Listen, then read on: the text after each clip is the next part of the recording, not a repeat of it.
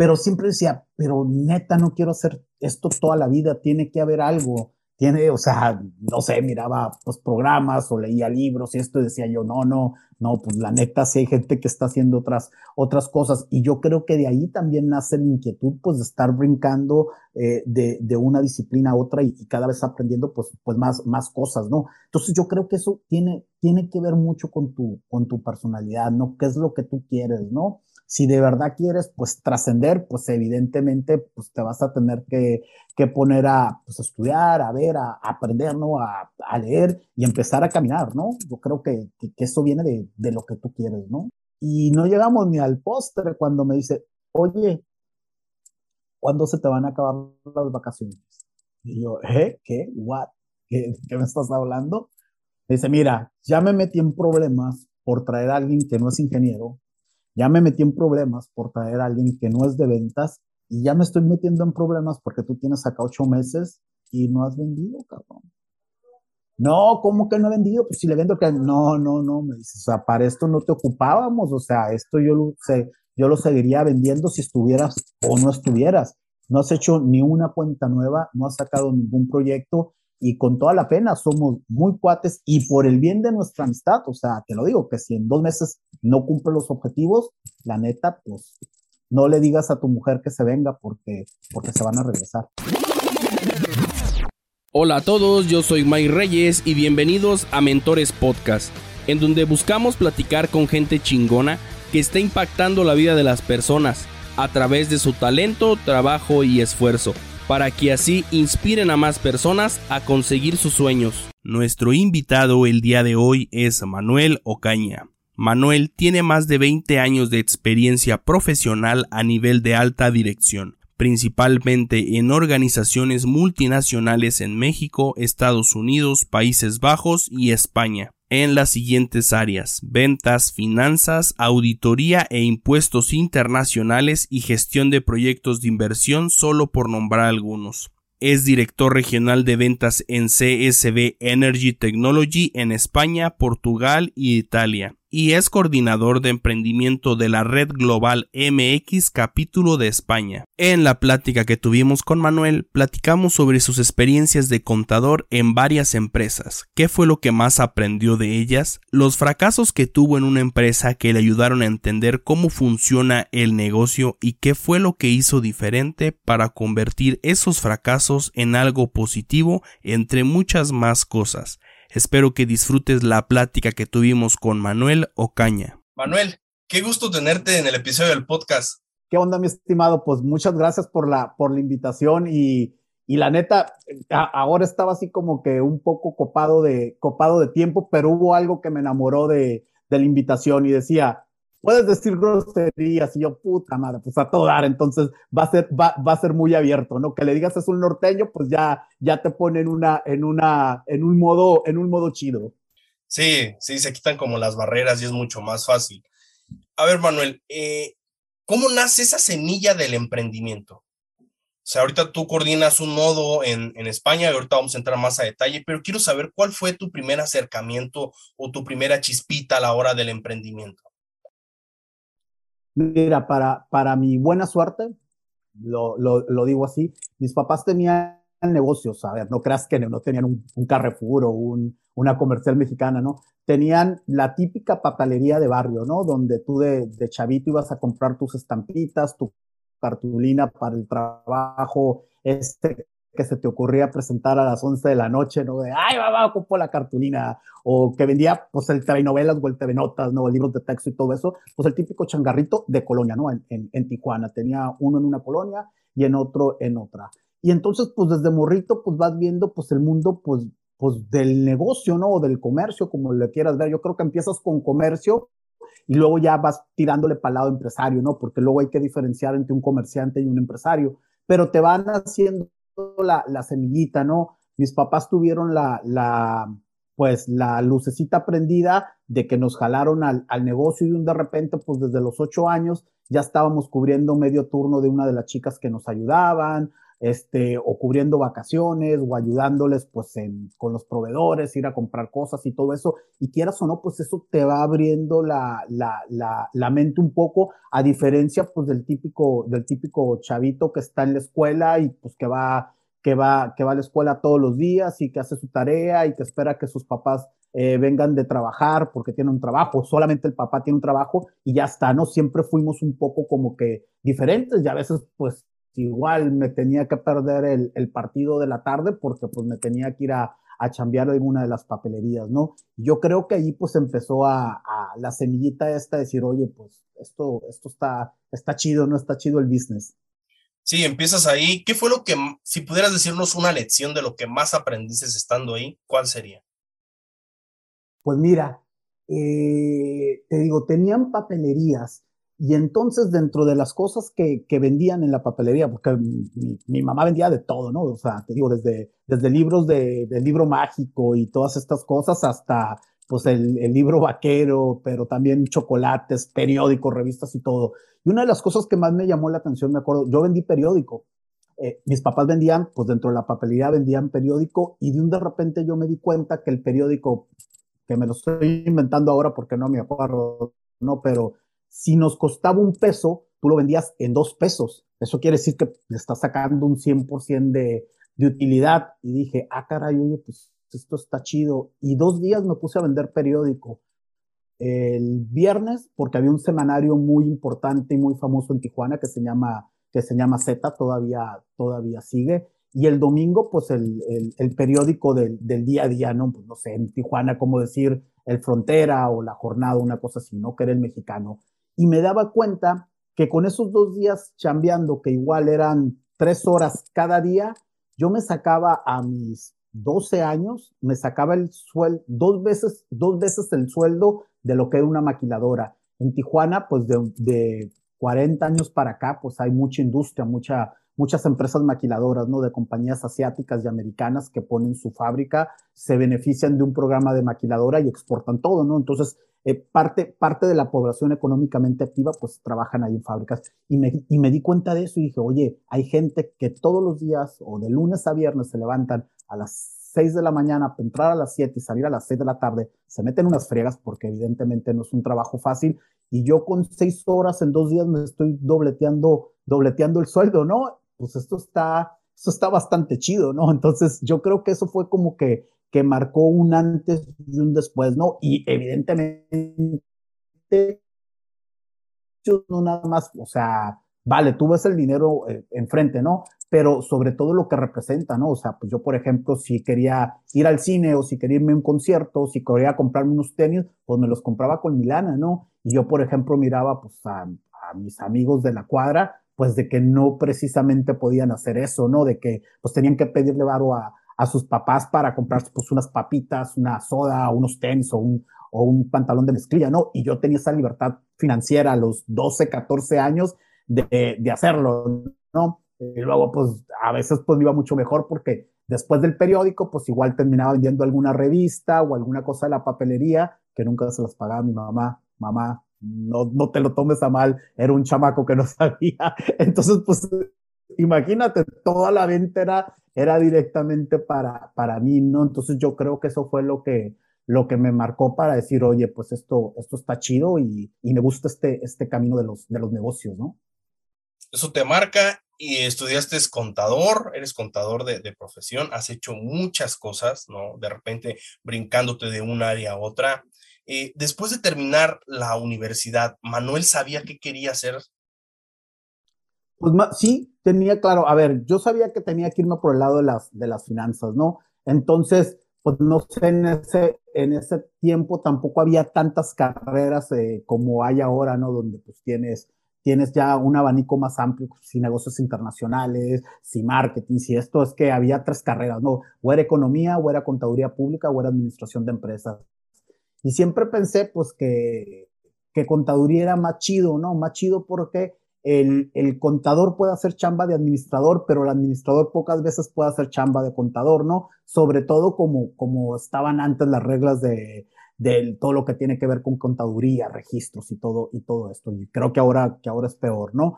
Entonces, yo tenía claro que por ahí me tenía, me tenía que, que ir. Entonces, pues bueno, ya en la, en la prepa, cuando empiezas a, pues a mirojear, ¿no? ¿Para dónde te vas? Yo dije, oye, pues me metía, yo estaba en un Cebatis, me metí a la técnica de administración y de ahí brinqué a, a, contaduría. Y al principio, pues mi idea era, pues eso, trabajar en una, en una compañía, este, para ser el contador de la compañía o el, o el contralor. Y fui llevando, ¿no? Al principio, pues, primero fui chalán de, de todo, ¿no? Antes de, de, entrarle, de entrarle ya de lleno. Luego, ya como en tercer semestre de la, de la carrera, me invitaron a, trabajar como auxiliar administrativo en una agencia aduanal de las más importantes de Baja California y ahí empecé a hacer la carrera, o sea, me aventé como, como auxiliar administrativo, luego fui auxiliar contable, luego fui el contador, el, contador y luego me quedé ya como gerente administrativo, o sea, prácticamente a cargo de, de toda la parte financiera de la, de la compañía. Y yo creí pues, que, ese, que ese iba a ser mi, mi camino. Posteriormente me, me, lanzo a un, a un despacho donde ya se me, se me amplió todo el panorama, ¿no? Me metí al, a, lo que era el, el, la disciplina de auditoría donde pues ya combinas evidentemente tus bases de contador, pero ya vas también con otro tipo de visión o ya lo ves, ya lo ves al revés. Y entonces ahí me di cuenta pues de lo importante que era la operación, ¿no? Casi siempre está esta pelea entre la gente de operación, ventas y los contadores, ¿no? Que porque somos muy cuadrados y que no nos cuadra la nómina y que si el balance y todo esto. Y yo lo vi al revés, yo dije, ¿sabes qué, carnal? El, la, persona mejor preparada en una empresa para ser eh, la mano derecha del empresario tiene que ser el contador y es una de las cosas que siempre les digo a mis colegas. O sea, la neta, si te hiciste cinco años para estar haciendo hora nalga, eh, nueve o, doce horas, porque luego si está bien, si está bien mortal la parte godín de ser, de ser contador, pues, pues qué hueva, ¿no? O sea, para estar haciendo registros y mandarle reportes al SAT y, todo esto, ¿para dónde darle? O sea, si sus estrategias de negocio están bien o si hay que cambiar, o sea, un alto, si, la, si las cosas están funcionando con, con, con, las estrategias que se llevan ahora. Y por ahí me fui por el lado de la, de la auditoría y eso hizo eh, que, personas del despacho donde yo trabajaba tomaran la decisión de que nos metiéramos a una maestría en administración industrial donde la mitad éramos contadores y administradores queriendo saber de procesos y la otra mitad eran ingenieros queriendo saber de management. Porque también eso salió de una necesidad de que de repente yo estaba en una fábrica y en lugar de estar con el contador como lo había cualquier contador auditor, pues yo me bajaba al piso de producción y le decía al ingeniero en turno, oye, a ver tú, en el informe pusiste de inicio de año que tú ibas a tener unos porcentajes de producción de este volumen y resulta ser que no le llegaste. Y aparte dijiste que ibas a tener un porcentaje del 3% de merma y resulta que es un 7%. Se me quedan viendo así como las vacas ven pasar a los trenes. Y este cabrón, ¿por qué me está preguntando esto si es un contador, no? Y, y, y, y en ese tiempo mi, mi jefazo me dijo, oye, a ver, tenemos que prepararnos machín porque un día te va a tocar un ingeniero eh, que se te va a poner, se te va a poner al brinco eh, de las dos maneras, técnicamente y hasta te va a dar un, un guamazo, un, un, guamazo porque vienes tú muy, muy sácale punta, ¿no? Entonces, pues nos metimos, te digo, a esa maestría donde pues ya se me abrió otro panorama y que pues de alguna otra manera, gracias a haber estado en esa maestría, pues estoy ahora acá de este lado, de este lado del charco haciendo cosas pues que normalmente las haría, las haría un ingeniero, ¿no? Eso me llama mucho la atención. Te voy a decir por qué. Porque nos dicen, y quiero saber tu opinión, nos dicen, debes de ser bueno solamente en una sola cosa. Debes de ser mejor en una sola cosa. Tú has hecho muchas cosas, eres contador, estás en temas de emprendimiento, estás en, temas de eh, eh, cuestión industrial y, y, marketing digital y un sinfín de cosas, ¿no? ¿Qué crees tú que es, es cierto que debemos de ser buenos para una cosa o crees que debemos de ser medianamente buenos para varias? ¿Qué le funciona a Manuel? A ver, yo creo que las fórmulas han cambiado. O sea, la neta, yo soy, soy un vato de 47, voy a ser 48 el próximo, el próximo mes y estoy como atorado entre generaciones, ¿no? Las generaciones de ahora y las generaciones de antes, donde precisamente antes te decían eso, ¿no? De que tienes que ser bueno en una, en una sola cosa, ¿no? O que incluso o sea, a mí me tocó todavía donde la gente se creía que sacándote una, una licenciatura ya con eso tenías comprada tu, tu vida profesional para toda la vida. No, yo creo, yo creo que las fórmulas han cambiado y la clave de todo esto es adaptación, carnal. Si no te adaptas, te quedas. Y puede ser, y mira, te voy a dar un ejemplo que, pasa mucho a la gente que, que brincamos el charco, ¿no? O sea, y, y, voy a poner el ejemplo de España, que es uno de los ejemplos más fáciles, ¿no? Eh, por cultura, por idioma, porque nos parecemos mucho, por la madre patria o por lo que tú quieras, ¿no? Entonces, pues te sientes medianamente en casa, a diferencia de que te fueras, pues, a Islandia, a Finlandia o Alemania, ¿no? Por ejemplo. Yo, por ejemplo, si vengo acá como contador, pues de entrada me voy a topar donde la carrera de contaduría aquí no existe. Entonces ya ahí te metes en una bronca, ¿no? Porque pues no puedes ejercer tal cual tú, tú quieres ejercer, ¿no? Y en muchos de los trabajos, pues te piden papeles. Entonces, de repente te dicen, oye, tienes que homologar el título. Ah, caray, ¿cómo que homologar? Sí, pues tienes que traer tu título y tienes que ir a una universidad que tenga como que el mismo programa. Prácticamente empiezas de cero. Entonces, aquí hay muchísimos colegas, eh, muchísimos paisanos que se han reconvertido. Entonces, de repente tienes contadores haciendo la de community manager o tienes eh, ingenieros haciendo la de, de marketing digital o tienes doctores que también que por no poder homologar o por no por lo que tú quieras o mandes, pues se meten al mundo de las de las ventas, ¿no? Entonces, yo creo evidentemente está chido pues conocer conocer experto a lo mejor en algo, pero abrirte, ¿no? Abrirte a otros campos, incluso ahora las nuevas tendencias te dicen que tienes que aprender a programar, que tienes que saber cuestiones básicas de programación. Imagínate que me lo digan a mí, que con trabajo sé prender y apagar la, la computadora a veces, ¿no? En mi trabajo, cuando me dicen, oye, que hay que correr los updates. Puta madre, ya valió madre. Habemos, habemos, eh, yo soy como el cuarto más grande de la, de la compañía, ¿no? Tengo un colega francés que ya está a punto de, de, jubilarse, una colega, una colega rusa también que ya anda sobre los, los 60 y pico, y, y, yo, ¿no? Que voy a cumplir 48. Y hay como un statement ahí en la compañía, este, a ver, si lo puede hacer el francés, eh, la rusa y el mexicano, cualquiera lo puede hacer, ¿no? Entonces, fíjate, o sea, ahí te digo que, qué tan bueno soy para estos, para estos temas. Evidentemente es lo básico. Sí, sin duda. Estuviste trabajando en Sony México. ¿Cómo llegas ahí? ¿Cómo llego a Sony? Estuvo, estuvo muy chido. A ver, eh, yo, ¿qué hago? A ver, brinco de la agencia, me voy al despacho donde estaba con las auditorías, que ahí la verdad que me la pasé muy bien, me encantaba mi chamba. Luego me fichan para una compañía de, de aceros muy importante en Baja California y pues estuve contento ahí, pero me di cuenta de que a veces el profesionista o el profesional, por más que quiera avanzar, o sea, si dentro de la organización no hay visión y no hay ganas, pues ahí te quedas, ¿no? Entonces me di cuenta que era un negocio muy grande, pero seguían con la visión de ser comerciantes y no empresarios. Y yo como llevaba toda la responsabilidad de, pues, fiscal, contable y todo esto, pues me daba cuenta que era, que teníamos un, una bola de nieve que nos, se nos iba haciendo grande, grande, grande, y llegó iba a llegar un momento en que iba a explotar, ¿no? Y de alguna otra manera, pues, eh, yo estaba responsable de todo, de todo eso y dije, oye, pues no, la verdad que te puedo hacer algún paro, pero ya no quiero estar yo, yo metido aquí porque incluso sé que no va a ir a ningún lado. De hecho, la compañía, el grupo, que no era una compañía, era un grupo, ya no existe, ¿no? Bueno, entonces hablo yo con ese, en ese entonces con, con el que era mi asesor y le digo, oye, ¿sabes qué?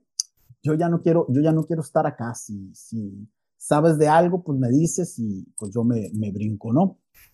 Entonces me dijo, oye, pues sabes que es que tú tienes un perfil muy bueno, voy a tratar de, de encontrarte algo y en ese, y en ese lapso en que me estaba ayudando a encontrar algo, yo por ahí eché un par de, de currículums eh, a, una, a, una reclutadora bien importante en Tijuana y pues me dice, me dice el, el, asesor, me consiguió chamba. Entonces me fui a trabajar yo una semana a la chamba esta que me habían conseguido también una compañía muy grande, muy importante ahí de, de Tijuana a los dos días me di cuenta que era exactamente lo mismo, que a lo mejor ganaba un poco, pero que era exactamente lo mismo y que no iba a llegar muy, muy lejos respecto a perspectiva profesional.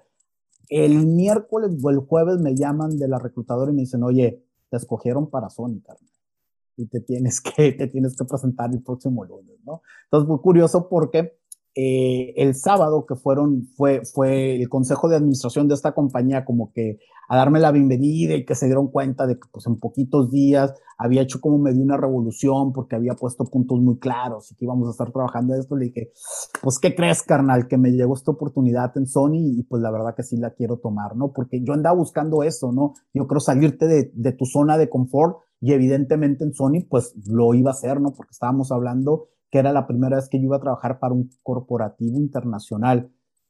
Intentaron que me quedara, me ofrecieron más, más lana, eh, pero me dijo el, el, el, director del Consejo de Administración, ¿sabes qué, Manuel? La neta, si yo fuera tú, tomaría la oportunidad. Muchas gracias, nada más ayúdanos a, conseguir a alguien como de tu perfil. Y ya les, les, conseguí a alguien y pues bueno, así fue como, como llego a, a Sony como, pues, como gerente administrativo de la zona, de la zona noroeste estuviste bastante tiempo. Estuve cinco años, cinco años que, eh, donde estuve a cargo de todo lo que era administración, eh, digo, de la oficina de, Tijuana, en su momento la oficina de Cancún, de Culiacán y de Ciudad Juárez, ¿no? Casi todo lo que era zona libre por como estaba antes. Sony, el corporativo, lo tienen en México, en Santa Fe, y tienen ahí todo centralizado, entonces, pues el, el gerente administrativo realmente es como un contralor, ¿no? Eh, de estar viendo que todo vaya de acuerdo a, los controles que tienen ellos, a las políticas, y pues te hacen un poco responsable, ¿no? O sea, yo me acuerdo que la primera entrevista que tuve con el auditor corporativo y con el, con el eh, VP de finanzas fue de que, a ver, eh, cierto, el gerente de la compañía es esta persona, que es evidentemente el de ventas. Sony México es, no era la fábrica, sino era quien comercializaba todos los productos de Sony en México. Entonces, lo mismo podía vender de una fábrica de México, porque había dos otras fábricas en México, pero igual de fábricas de Japón o fábricas de Estados Unidos, y pues era quien le vende, pues, por ejemplo, Electra, Comercial Mexicana, a Soriana, a todas las cadenas, ¿no? Todos los productos de Sony que tuves en México pasaban por, por la oficina, ¿no? Y evidentemente, pues, en mi caso, pues lo que era lo que era de la, de la región, ¿no? Y me dijeron, oye, el responsable de la oficina de ventas es este carnal, es el gerente de ventas, tal, tal, es el que responde por la oficina, pero tú respondes por él. Entonces, desde ahora te digo que cualquier cosa que tú mires, que tú revises, el responsable eres tú. Y ahí sí a la primera, o sea, nos tienes que llamar, nos tienes que decir, porque si no, o sea, vamos contra ti. Esta es tu chamba, ¿no? Tú eres como el, como el contralor. Y luego ahí estuvo, estuvo también muy, muy padre porque un poco cogiendo la, la experiencia que había tenido en otros lados, eh, empiezan a introducir todo lo que es eh, como la filosofía japonesa de, de calidad dentro de, de, Sony México, ¿no? Temas como 5S, que ahora son 6 o son 7, no me acuerdo, eh, Six Sigma, ruta crítica de la calidad. Y dijeron, oye, pues ¿quién se quiere aventar esto? ¿Quién va a ser el responsable de llevar este proyecto y, y de que a las personas que trabajan aquí en las oficinas pues sean adiestradas y capacitadas para esto. Y pues ahí voy yo, me, me aviento y, y, pues de un de repente estaba certificado Black Belt Six Sigma para, para Sony, lo cual en un contador es rarísimo, o sea, es como que de, de verdad yo no conozco ningún contador que, que, que, esté o haya estado certificado en Black Belt eh, Six Sigma, ¿no? Y pues yo traía ciertas bases de, de alguna compañía en la que había trabajado, ah, en la agencia aduanal, porque fue la primera agencia aduanal en todo el noroeste que se certificó en 5 S, entonces, y en, y en ISO, y en ISO 9000, entonces pues ya más o menos traía un poquito de bases y pues me aventé, ¿no? Entonces, te fijas, fue, fue creciendo, ¿no? Del tipo del típico contador, pues que ya conocemos todos, que está pues detrás del escritorio, haciendo los registros, haciendo las transferencias, pagando los impuestos, a un profesional, pues, pues cada vez con, pues, con más capacidades técnicas, por ponerlo de alguna, de alguna manera. A ver, eso me llama la atención, ¿no? Porque yo conozco y hay muchos contadores que son muy buenos, pero hay pocos contadores que se animan a aventarse en otras cuestiones. ¿Cuál es el cambio de mentalidad o el cambio de chip que debe hacer un contador o cualquier persona para abrirse más? Porque de repente llegan a una zona cómoda y dicen, aquí estoy bien, me va bien, no le muevo.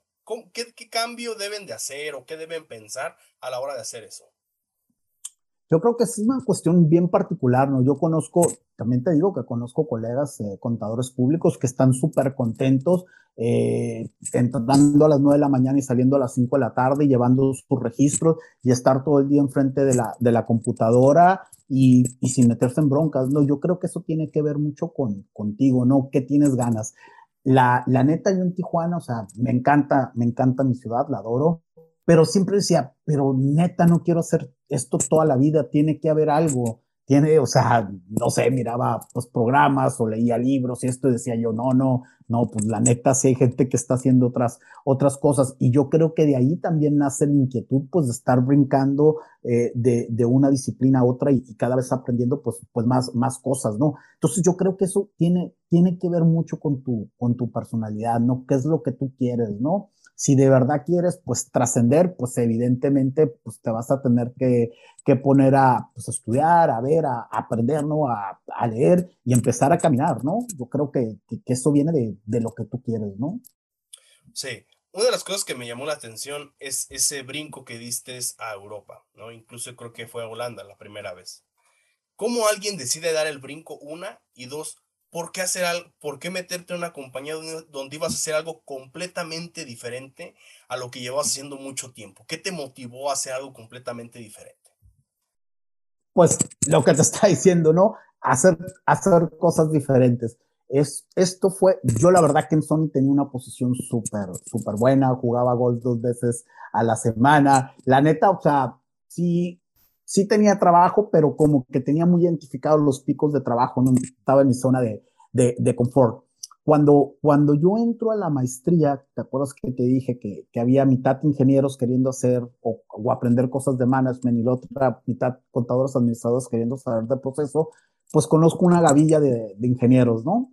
Que trabajaban para la compañía que trabajo yo ahora. Había una fábrica en Tijuana que tenía, no sé, cuatro o cinco mil empleados y, y, tenían dos líneas de baterías industriales. ¿Qué conocía yo de baterías? Absolutamente nada. Entonces nos hicimos cuates, yo le invitaba a mis pedas, ellos me invitaban a sus pedas y, y bueno, se hizo la, la, relación. La fábrica cierra y al que era en aquel entonces el que me invitó a trabajar a la compañía para acá, para acá, le dijeron, oye, pues si quieres seguir trabajando en la compañía hay de dos sopas, ¿no? Eh, o Texas o Rotterdam y pues Texas ya está ocupado, mi carnal, o sea que te queda, te queda nada más Rotterdam, ¿no? Entonces, pues eh, este chavo se animó, se vino de la nada, formó la compañía acá en, en Rotterdam, que es el puerto, el puerto principal de, de, Europa, y Holanda, pues es un, es un país que siempre lo digo, si tú quieres conocer lo que es la, la globalización real, vente a Holanda y te vas a dar cuenta, ¿no?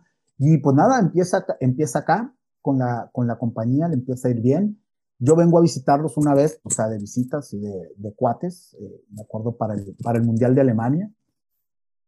Entonces, pues miré que, que la compañía está súper chida. Aparte, es la, la oficina estaba como en la estructura de un barco, con la vista a los molinos, a la zona de los molinos de, de Kinderdijk, o sea, que es patrimonio de la humanidad, que es donde hay más molinos hay en, en Holanda y todo esto. Y era así como de ensueño, y aparte ahí trabajaban. Y me llamaba la atención porque en aquel entonces creo que había 21 nacionalidades diferentes. De hecho, lo que no había eran holandeses, creo que había un holandés nada más, todos los demás habían de, de todas partes del mundo, era como las Naciones Unidas. Bueno, seguimos siendo como las Naciones Unidas.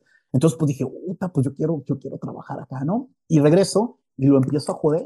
Oye, que dame chamba, oye, que yo quiero ir para allá, oye. Me decía, no, tú eres contador, carnal, o sea, tú qué pitos tocas acá, las, las leyes son diferentes, los registros son diferentes, nada. No, no, no, no, no, no, que yo hoy en Sony estoy vendiendo, yo soy el que le vendo a comercial mexicana, y yo soy el que hace las políticas de rebate y todo eso, y chingue, chingue, y dale, y dale con eso.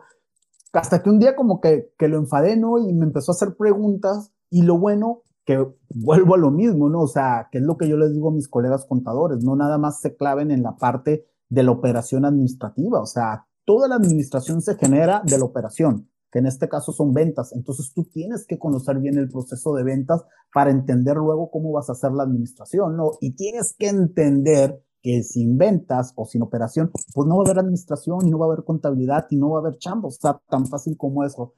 Entonces, pues yo más o menos conocía ya el proceso y pues acá me hizo como dos o tres preguntas o cuatro o cinco y pues se las contestaba y me la creyó y ahí quedó, ¿no? Y en noviembre del 2007 iba llegando yo a la casa y me llama y me dice, oye, ¿qué onda? ¿Qué, andas haciendo? No, pues nada, vengo llegando a la casa. Me dije, oye, me dice, nos está yendo muy bien y tenemos que expandir la oficina. Entonces vamos a abrir cinco sucursales en, las principales, en los principales países de, de Europa, ¿no? Vamos a abrir eh, una oficina en UK, una en Alemania, una en Italia, una en Francia y una en España para que ayude a España y Portugal. ¿Qué onda? ¿Te avientas? ¿Eh? ¿Qué? ¿Cómo? ¿Eh? Y yo, no, pues, oye, pues suena bien, ¿no? Déjame ver qué, déjame ver qué onda.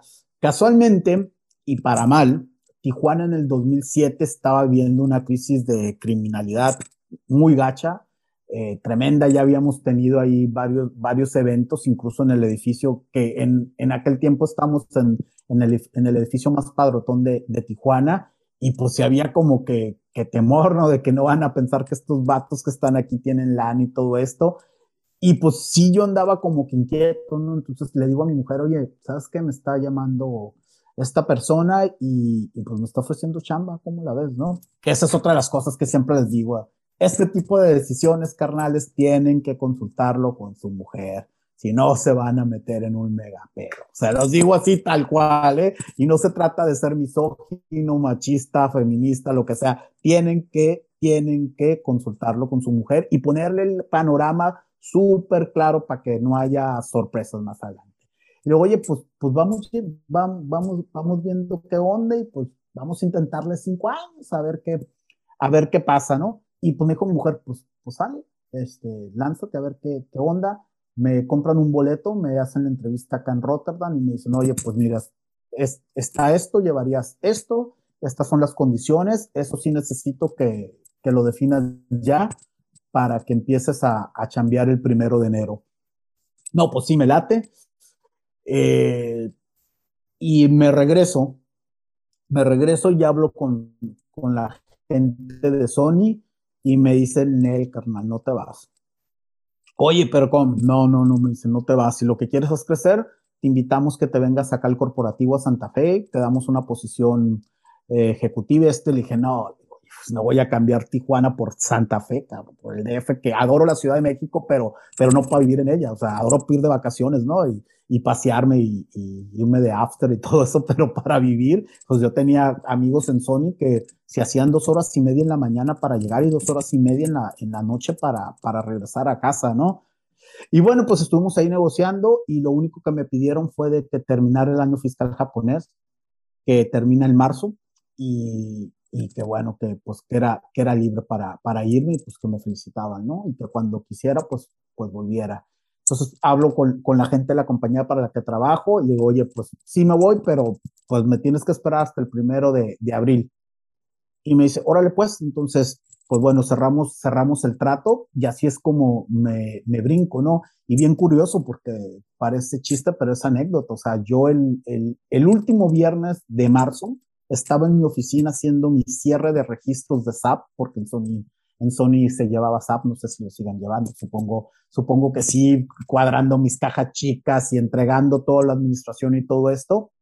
Vuelo el sábado, vuelo el sábado a Holanda, por el cambio de hora llegas el domingo, y el lunes ya estaba pues enfrente de, de, una, de una computadora, pues viendo lo que eran dimensionamientos de baterías, que era un vatio, que era un voltio, que era un watt, eh, cuál era la diferencia entre una cosa y otra, ¿no? Porque aparte siendo tijuano, pues, pues son watts, ¿no? O sea, de toda la vida y de repente vengo acá, ¿no? Pues son vatios y yo, puta madre, que es una cosa y que es otra, ¿no? Este, estudiándome la ley de Ohm, estudiándome cuestiones eh, básicas de matemáticas, de, básicas de física, básicas de química, pues que creo que todavía debo física 2 de la prepa, creo, ¿no? Una, una cosa así. Y, y empecé, y empecé hace ya 14 años, que en teoría te iban a hacer 5 años y, pues nada, ya, ya, ya cumplimos 14 años de este lado, ¿no?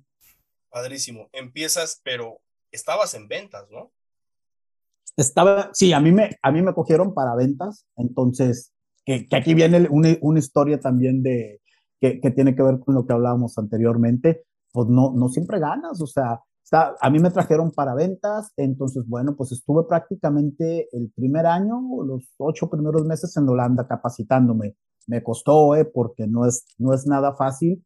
No es nada fácil. Una cosa es lo que te digo, ser comerciante y vender los periódicos y te vendo en uno y me pagas en dos y ya haces tus, tus negocios y cosas así, que, ser, que hacer una venta ya profesional, o sea, con compradores profesionales que normalmente son técnicos que son muy, muy técnicos. De repente yo, o sea, te digo, yo de baterías no sabía absolutamente nada. Ahora es un, po ahora es un poco más, sigo sin ser un, un, experto, pero por lo menos ya conozco cómo, cómo se transforma la, la energía química en, en, en, eléctrica. Pues yo de repente estaba enfrente de algo que no conocía y que no sabía. Y bueno, pues em, empecé, empecé, empecé y y casualmente aquí en Valencia vengo, vengo a una feria, me dice, me llama mi jefe y me dice, oye, eh, hay, una, hay una feria de energías renovables en Valencia. Eh, dos cosas. Primero, me extraña que no me lo hayas dicho, porque es tu chamba, tú deberías de saber que está esa feria ahí, deberías de estar ahí. Y dos, este, haz los, los arreglos porque pues vamos a ir para allá. Yo como, como presidente de la compañía y el director, el director técnico, que también es mexicano y ahora es como mi jefazo, ¿no? Mi segundo jefazo. Y pues, pues, pues vienen, vamos a la feria, estamos ahí viendo clientes todo esto. Y ya en la comida, enfrente de la playa, en la tarde, donde yo dije, una payita aquí, no la vamos a pasar chido, chelitas y de ahí la noche para ver a dónde, ¿no? Y no llegamos ni al postre cuando me dice, oye, ¿cuándo se te van a acabar las vacaciones? Y yo, ¿eh? ¿Qué? ¿Qué, qué me estás hablando? Me dice, mira, ya me metí en problemas por traer a alguien que no es ingeniero, ya me metí en problemas por traer a alguien que no es de ventas y ya me estoy metiendo en problemas porque tú tienes acá ocho meses y no has vendido, cabrón.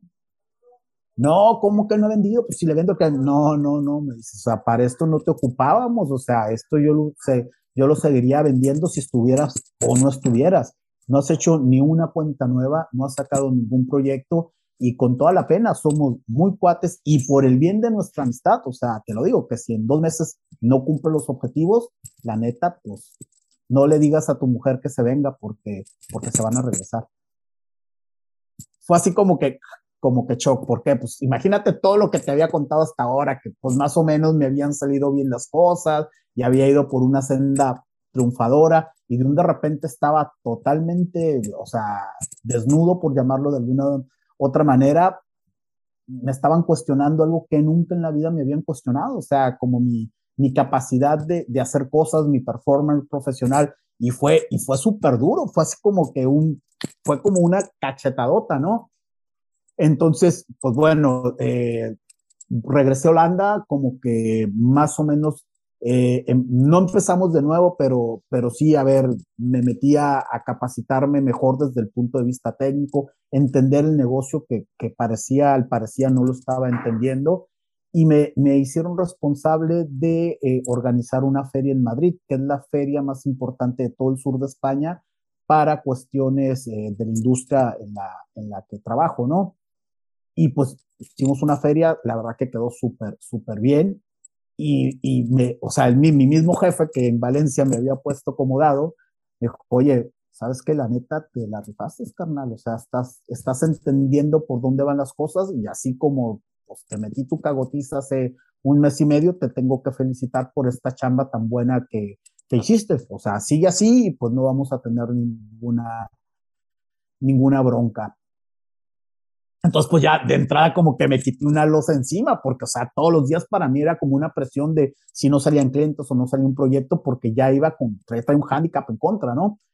Bueno, pues total, este, pasa, pasa la feria, este, se, viene, se viene mi mujer, que mi mujer en teoría se venía en verano, mi mujer y mi familia se venía en verano del 2008 y terminaron viniéndose hasta verano del 2009, porque cuando llegué yo acá a España, que venía con papeles holandeses, me dijeron, oye, pues tus papeles holandeses están chidos para venir y regresarte, pero tú ni puedes trabajar acá, ni puedes vivir acá, carnal. O sea, tienes que sacar tus papeles desde un inicio como que vinieras de México para acá, ¿no? Entonces eso, pues, retrasó un año que se viniera que se viniera mi familia. Pues cuando se viene mi familia, a los dos meses me llama mi jefe de nuevo y yo, puta, ya, otra vez, otra vez esta historia me suena. Pero ahora fue al revés me llamó para decirme que la compañía planeaba salir a bolsa y que los estaba auditando Deloitte, porque eran los que auditaban el corporativo y pues que había, Houston, we had a problem. Vale, pues voy, lo checo, te digo qué onda y pues me regreso. Entonces me, me, voy a Holanda, estoy ahí un par de semanas viendo esto y pues sí, la situación está bastante complicada, ¿no? Entonces, pues para no hacerte el cuento muy largo, eh, me tuve que quedar como financial controller casi tres años, cabrón. O sea, volví a lo que, a lo que hacía acá, acá en México. Saqué las auditorías, que no fue nada más la de ese año, sino la de dos siguientes. Armé toda la estructura de, de finanzas que, está, que sigue trabajando ahora. Y al tercer año le dije, oye, pues sabes que la neta, pues no puedo estar así, carnal, porque mi mujer, o sea, no le late Holanda, no se va a venir a Holanda. Y, yo eso de estar yendo y viniendo, o sea, de estar tres semanas aquí y una allá, pues la verdad que, que me está desgastando a mi familia, me está desgastando a mí y pues no vamos a dar a ningún lado. Entonces me dijo, oye, bien, pero te voy a hacer una pregunta, ¿ya estás preparado para irte? No vamos a tener la misma plática de Valencia, y aquí es donde viene el truco del truco.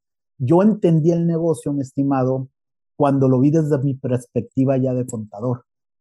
Cuando estaba allí haciendo las auditorías y haciendo los registros y peleándome con los vendedores porque sus clientes se habían retrasado en, en las cuentas por, por cobrar y todo esto, dije, puta, qué güey, carnal, tan fácil que era esto, o sea, tan fácil que entender esto, y, y cómo es posible que no haya visto esto. Entonces, yo empecé al revés. Entonces, después de estar, te digo, los casi tres años ahí de, de Financial Controller, que era donde yo sí era, sí era muy, pero muy fuerte, pues terminé entendiendo lo que era, lo que era el negocio y regreso ya a hacer para lo que se me habían contratado y pues estamos hablando que ya tengo pues igual nueve años ya de, de director regional de ventas y si me preguntas si en determinado momento me volvería de nuevo a ir como controlador, pues yo te diría que no. Ahora me da flojera hasta hacer mis gastos de viaje, puta, cada que regreso a hacer las minutas y hacer los gastos, me da una web enorme, ¿no? Viene mucho la pregunta que me decías, oye, ¿y qué le recomiendas tú a esos contadores este, que, que quieran ir más, más adelante? Eso, independientemente que quieran seguir siendo contadores, que te digo, que entran a las nueve y salen a las seis y están, están cómodos con su chamba de de, contador que entiendan el negocio. O sea, yo no entiendo muchas veces a mis colegas contadores que nunca en su vida han ido, por ejemplo, a una tienda o si tienen sucursales a las sucursales, saber qué es lo que, está pasando, si es una fábrica que bajen al piso, o si es un restaurante que vayan y coman, que entiendan todo, todo el proceso. Toda contabilidad, toda administración surge de ahí, de lo que es el business, de lo que es la operación. Y si no entienden eso, pues va a ser muy difícil que puedan dar pues un consejo de negocios. Y luego por eso hay contadores que dicen, oye, esto es una puta mierda el trabajo que tengo, es bien mal pagado, es una friega lo que me meto. Sí, claro, porque eres de ese tipo de contadores. Entonces, pues yo este ejemplo lo, lo siempre lo cuento en determinado tipo de charlas porque tengo, me pasó a mí, o sea, no me lo inventé, no lo leí en un libro de, de chistes y fue tan real como, como, como la vida, ¿no? Y pues el, el ejemplo es de que de que sigo acá y a lo mejor si no hubiera vuelto a, a, a lo que yo sabía y a donde era fuerte, pues a lo mejor no seguiría, no, no seguiría trabajando en la, en la compañía, que aunque no iba tan mal, yo creo que no me hubiera ido tan bien o no lo estuviera haciendo tan bien como creo lo estoy haciendo, lo estoy haciendo ahora, ¿no? A ver, Manuel, dijiste muchas cosas muy interesantes y quiero eh, enfocarme en esas. Vamos a regresar para atrás. Llegas vale. tú, te aventas un año, te estaban preparando, estaba todo bien. Después viene esa crisis con tu jefe, ¿no? Que fue como una cachetada que te puso a reflexionar. ¿Qué hiciste diferente en ese momento? Que ya te dijo tu jefe, oye, pues en dos, en dos meses, si no me da resultados, vas para atrás. Porque muchas personas hubieran tomado una cuestión más sencilla, decir, ok, me voy. Ya, sí, claro. Pero ¿qué hiciste tú? ¿Qué hiciste diferente a lo que estabas haciendo anteriormente? me acerqué, me acerqué a los que sabían. Dije, oye, a ver, evidentemente lo que estoy haciendo no está bien hecho, porque no, está, no estoy dando los resultados que, que se están esperando. Bueno, pues hay que, independientemente que haya sido el, el gerente administrativo de Sony, que hubiera estado en un chorro de compañías y todo esto, hay que ser humildes, acércate a los que saben. Entonces, fue o sea, me acerqué pues a los otros directores de, de ventas que teníamos, a, a, mi jefe, al director técnico, porque este negocio va mucho de la mano de, la mano de ingeniería, ¿no? Y, y aprenderles, oye, ¿sabes qué? ¿Cómo haces esto? Porque no lo estaba haciendo, yo lo estoy haciendo de esta manera. No, carnal, pues es que la estás cagateando, no, no es por aquí, no es por allá. Y entonces, pues Luego los dichos son por algo, ¿no? ¿Cuántas veces no hemos escuchado eso de que para tener resultados diferentes tienes que hacer cosas diferentes? Pues eso, y si ya tenías siete meses haciendo algo de determinada manera y no te funcionaba, pues es que tienes que cambiar totalmente la, la estrategia que estabas utilizando y hacerlo, pues, pues, pues, insisto, de manera diferente. Y aquí viene otra cosa también, vuelvo a lo mismo con los, los dichos. Ya todo está inventado, carnales. Ya el hilo negro ya no se descubre sigue las fórmulas ganadoras. O sea, tan fácil como eso, no sé, y, te pongo un ejemplo muy fácil, ¿no? El corporativo de nosotros está, está en Holanda y tenemos cuentas eh, que son como, eh, como compañías muy grandes que tienen sucursales, ¿no? Entonces, una cosa tan fácil, o sea, que, que ahora lo veo y digo, puta, qué güey, como una vi. Oye, si tú ves el listado de clientes que te compran en toda la región europea, y te darás cuenta que hay ciertos clientes que tienen oficinas en Alemania, en Francia, en Italia. No te hace clic que a lo mejor esa cuenta también está en España. Y si está en España ahora, me puedes contestar por qué no le has ido a tocar la puerta y decir, oye, carnal, yo te vendo en UK, yo te vendo en Holanda, yo te vendo en Italia, te vendo en Francia, tú por qué no me estás comprando. Y algo tan sencillo como eso, pues no lo miraba. Y hay, que, y hay que reconocer, ¿no? Porque si no reconoces cuando la estás cagoteando, pues es que nunca vas a aprender, ¿no? Muchas veces te ciclas y ya sabes, la típica, todos tienen la culpa menos yo, ¿no? El cabrón de mi jefe, este, mi mujer que no me lavó la camisa blanca, que es la que me da suerte cada vez que voy, que voy con un cliente, pues el, el peje tampoco, o Calderón, o Copete Peña, o, o sea, todos tienen la culpa menos, menos uno, ¿no? Yo creo que también hay que, hay que ser humildes, hacer un alto y decir, a ver, carnal, ¿qué es lo que estoy haciendo mal? Es como cuando vas en una calle y vas a sentido contrario. No puede ser que 20 carnales vengan en sentido contrario y que tú vayas bien. No, no, no. Seguramente estás en sentido contrario. Y es eso, ¿no? O sea, intentar hacer las cosas diferentes, acercarte a las personas que, que saben acercarte a las personas que tienen esa experiencia y que de alguna otra manera pues lo han hecho, lo han hecho bien, ¿no? Que, esa es otra que luego tenemos, por ejemplo, en México, ¿no? En lugar de acercarnos con las personas que la están, que están armando en grande, nos acercamos como, como con la gente que se queja, ¿no? O sea, de que, ya sabes, sí, los ricos siempre jodiendo al pobre y esto, y luego vas haciendo el corrillo donde de un de repente es más fácil juntarte con la gente que se queja para no hacer las cosas que juntarte con otro tipo de gente que es lo que, que son los que le chingan y los que mueven la carreta, ¿no? Tienes que tener también ese, ese, ese chip prendido. Sí, es más fácil, ¿no? Echarle la culpa a alguien que hacernos responsables por nuestras cosas. Fíjate que pasa algo bien, bien chistoso. A veces dices tú, a, a mí a veces luego me cuesta mucho trabajo hacer cosas con gente mexicana, ¿no?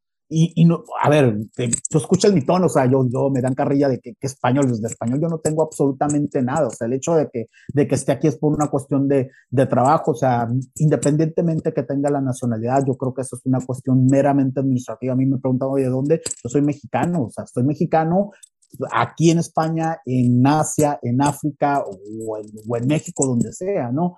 Este, me cuesta mucho porque veo que todavía se siguen manejando ese tipo de, de, conductas y de conceptos, ¿no? Y muchas veces yo digo, neta, güey, toda la historia que me has contado de pretextos y justificaciones para no hacerlo, si en todo ese tiempo de la historia, la neta, te hubieras enfocado en hacerlo, ya lo hubieras hecho, carnal. No sé si te suena, ya, es que ya lo hubieras hecho. Entonces a mí a veces me cuesta porque, pues aquí la, aquí la verdad, y sobre todo en Holanda, o sea, no hay de que, no, mi carnal, es que venía en mi boche y se me rompió la, se me ponchó la llanta. No, no, no, no. O sea, aquí es, oye, tenías este deadline, eh, si era el 25 de octubre, puedo entender, puedo entender que el 20 me digas, oye, tengo esta bronca, no entiendo esto, bla, bla, bla, porque tienes cuatro días más para trabajarlo, pero el 25 es el deadline. Lo que no entiendo es que el 25 a las 10 de la mañana, cuando tenemos la junta, me digas que no lo hiciste porque no entendiste lo que yo te estaba pidiendo. Todo que me vengas el 25 con un pretexto donde la verdad soy, ya soy súper poco tolerante para, para ese tipo de cosas, porque siento que es lo que no permite que, que la sociedad avance, ¿no? Que, que haya mejores cosas, pues para empleados y para empresas. Ya, ya vamos entrando en temas más, más chungos. Sí, a ver, sí, completamente, ¿no? O sea, es más fácil echar la culpa, es más fácil, ay, es que se me olvidó. Y parece chiste, pero son cosas de prepa o universidad que siguen pasando en la cuestión de los trabajos.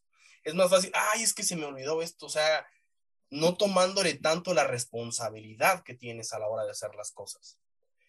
Quiero, quiero indagar. lo has dicho tal cual quiero indagar en, en, ese proceso, ¿no? En esos tres meses que me imagino que hubo un cambio de mentalidad de Manuel, hubo una manera de hacer las cosas diferente. ¿No te sucedió el síndrome del impostor? Porque, a ver, te estaba yendo súper mal, ¿no? Incluso te, te pusieron a dudar de ti mismo, porque no estabas haciendo las cosas de una manera. No, no, no pensaste en decir, a lo mejor es que no soy tan bueno para vender y soy bueno para hacer contabilidad. Claro, claro. O sea, te, te, llegan, te llegan a la cabeza muchísimas cosas, ¿no? Y, pero también yo creo que te pica el, el, el amor propio, ¿no? El orgullo de decir, oye, a ver, tengo la capacidad de hacer esto y más. Evidentemente, algo no estoy haciendo o algo no estaba haciendo bien. No es que, insisto, no es que el mundo esté en mi contra, y tampoco, aunque es un trabajo que es diferente a lo que había hecho, digo, tampoco es de que me ponga a armar un cohete para, en la NASA para ir a Marte, o sea, tampoco, tampoco es para tanto, ¿no? Entonces es, es cuestión de, enfocarte, ¿no? De enfocarte y, y, poner a trabajarte, o sea, disciplinarte, eh, seguir ciertas fórmulas y, y, ponerte lo que te tienes que poner, ¿no? Eh, muchas veces no nos damos cuenta de todos los distractores que, que, tenemos, ¿no? Y te puedes inventar todos los que tú quieras, ¿no? Entonces, si no estás dando los resultados, tiene que ser por algo y, y tienes que ser primero honesto con contigo mismo, ¿no? Es, y trabajar y tener disciplina. Es como, como cuando vas a Alcohólicos Anónimos, que nunca he ido, no lo he visto en las, películas. Yo, todo el mundo dice, el primer paso es reconocerlo. Sí, está chido reconocerlo. Sea, y yo creo que costará trabajo ir a una sesión y sentarte, pero ya, una vez que lo reconoces, si no tienes disciplina, si no tienes fuerza de voluntad, si no sigues los 12 pasos, creo que son, o no sé cuántos, pues es que de nada te sirvió reconocerlo, porque pues sí, serás un borracho reconocido, pero, pero no vas a pasar de, de ahí, ¿no? Yo creo, yo creo que esa es, esa es la diferencia entre, entre unas personas y otras, ¿no? El que, el que está abierto a aprender y, a que lo enseñen, aunque a veces no te va a gustar, insisto, sobre todo si vienes de un historia, pues que más o menos te fue bien, o sea, triunfador el vato y, y pues salía, salí, venía y esto, y de repente que te digan, oye, la verdad que no la armas, no la estás haciendo, al menos en esto, pues es que sí te duele, ¿no? Pero tienes que, tienes que ponerte a, a darle y, y, no, y no queda otro, o sea, son fórmulas que, que son muy sencillas, pero que tienes que trabajarlas, ¿no? Y que tienes que tener disciplina sobre todo. Sin duda. Me quiero brincar un poquito a ¿Cómo llegas a la red? ¿Cuál fue tu primera conexión? ¿Cuál fue tu primera este, contacto con la red? Fíjate que estaba yo encantado, yo acá en España he vivido en Madrid, en Santander y ahora en, en Valencia, ¿no? Eh, y estaba en Cantabria y la verdad que sí, me había juntado yo con gente, con gente mexicana, ¿no? Y súper bien, ¿no? Ya sabes, la fiesta, pues eh, el 16 de septiembre o algún juego de la selección que me tocó ver acá en, en, en Europa, un par por ahí, y pues, pues siempre te sientes arropado con tu raza, ¿no? Pero también pensaba de que, de que podíamos hacer algo para, para colaborar con la gente de México, ¿no?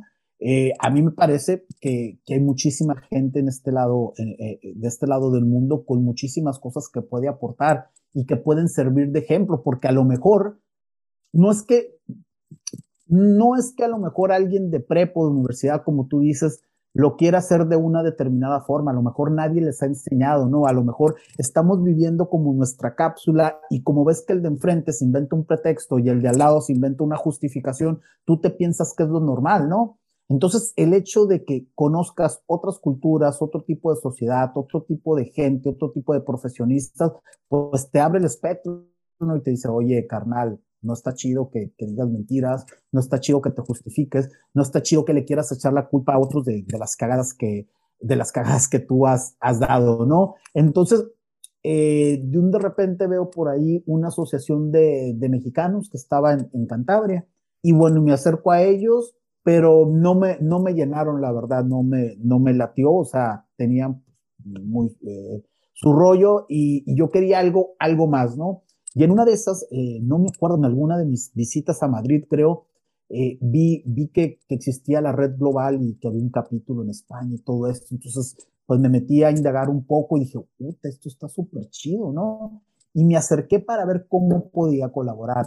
Y me acuerdo que en ese entonces eh, el presidente Rafael Pulido, que fue como quien, quien retomó toda la parte de, del, del capítulo, que de hecho ahora ha escrito un libro que se llama Bitácora Migrante, que está súper chido, se lo recomiendo cuando puedan que, lo lean. Este, me dice, oye Manuel, no, es que no nada más puedes colaborar, o sea, gente de tu perfil es lo que estamos buscando. Y yo, achis, achis, achis, pues a poco sí.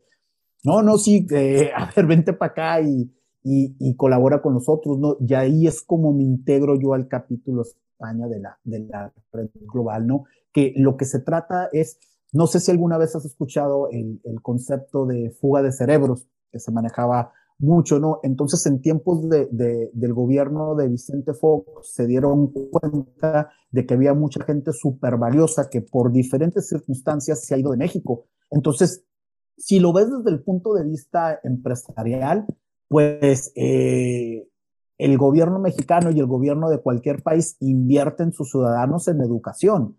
Entonces es como una compañía también, es como si tú inviertes una persona, la capacitas, la, la diestras y le metes varo a, cursos y todo eso, y cuando se acaba la capacitación te dice, mi carnal, muchas gracias y ahí te ves, ¿no? Pasa lo mismo con los países, ¿no? Entonces se dieron cuenta de que había muchísima gente que se formó principalmente en México y que luego por cosas del destino se fue al extranjero o, o terminó su etapa final de educación en extranjero y que allá se quedaban. Entonces, a ver, evidentemente no es ir en contra de eso, pero ¿cómo los aprovechamos, no? Entonces se buscó cambiar el concepto de fuga de cerebros por transferencia o recircularización del conocimiento. ¿De qué se trata? Que independientemente de la situación o las circunstancias que tú estés en el extranjero, tú sigues siendo mexicano y puedes seguir aportando a México. ¿Cómo? Pues por medio de, proyectos, por medio de, de, emprendimientos, por medio de capacitación, por medio de clases,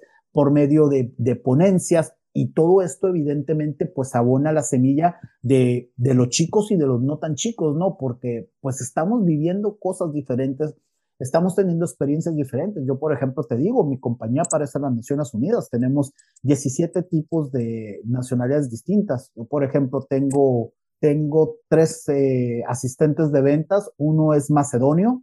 Es un macedonio. ¿Dónde está Macedonia, no? Este, yo sé de Macedonio por, por Alejandro el Magno, nada más, ¿no? Tengo una chica de Vietnam y hay otra chica que, que es de Portugal pero he tenido también gente que me ha apoyado que es francesa, que es española, que es española, la compañía hay polacos, hay holandeses, hay portugueses, es, y, de, todos esos evidentemente aprendes, ¿no? Porque incluso en, el ámbito, no nada más profesional, sino también social, ¿no? Que de repente estás hablando con ellos y cómo ves tú las cosas desde tu perspectiva mexicana, latina, y a lo mejor como un holandés o como un chino lo ve totalmente diferente, ¿sabes? Y todo eso, al fin de cuentas, es aprendizaje, ¿no? Y, de alguna otra manera, los que tenemos la suerte de estar, de estar de este lado y de estar absorbiendo todo ese conocimiento, pues que lo puedas, lo puedas transferir a la gente de, México, ¿no? Sí, a ver, y es donde más se aprende. Cuando es ese, ese choque de culturas, es donde más aprende. Obviamente debe haber un cierto respeto para que no vaya a haber algún tipo de fricción, pero es increíble el aprendizaje porque tú tienes un aprendizaje que durante cierto tiempo, ¿no? 18, 20 años que estuviste, eh, por ejemplo, en México, y el llegar a otros lugares, el platicar con otra gente, te abre el panorama y te hace ver las cosas hasta de una manera diferente. Totalmente. Y mira, te voy a poner un ejemplo así para la gente que nos escuche lo, lo entienda, ¿no? Se ha creado un show, ¿te gusta el fútbol? Más o menos, sí. Ya le, ya, le dejé de perder la pasión como antes, pero sí. El fútbol, he tenido la suerte, he estado en, en, dos mundiales, he visto Champions, he visto, he estado en el Azteca, me gusta el fútbol.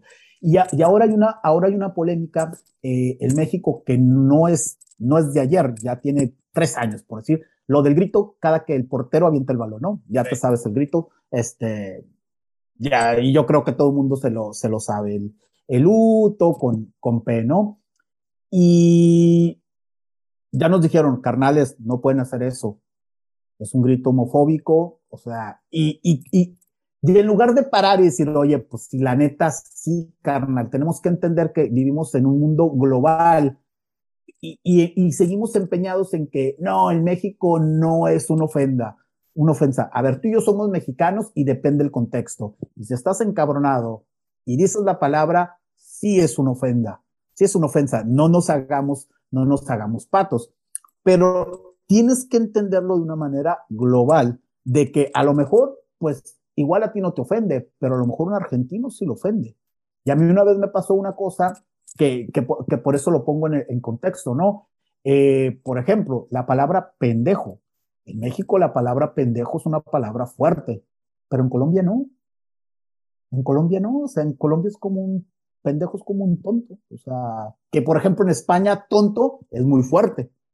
Que te digan tonto es como decirte pendejo en México. Entonces, yo me acuerdo que una vez una, una chica, que era mi dentista y que pues era como mi amiga y todo esto, eh, un día estábamos en una reunión y me la suelta. A ver, tú pendejo. Y sí me saqué un chorrísimo de onda. Oye, pues ya nos llevamos así o de, de, qué se trata y todo esto. Y esto es para ponerte, o sea, eh, eh, el ejemplo de que tienes que pensar que no somos nada más nosotros, o sea, que vivimos en una, en una aldea global donde igual a ti no te ofende, pero al de enfrente sí le ofende. Entonces, si ya te dijeron, carnal, que a todo mundo le parece ofensivo, menos a ti, pues volvemos al ejemplo de la calle de un solo sentido, donde tú vas para el norte y ves 20 carnales que vienen del otro lado y dices, oye, todos esos carnales vienen mal, y yo bien. No, a lo mejor tiene que ser, tiene que ser al revés, ¿no? Entonces, tenemos que entender estos conceptos y la única manera de entenderlo,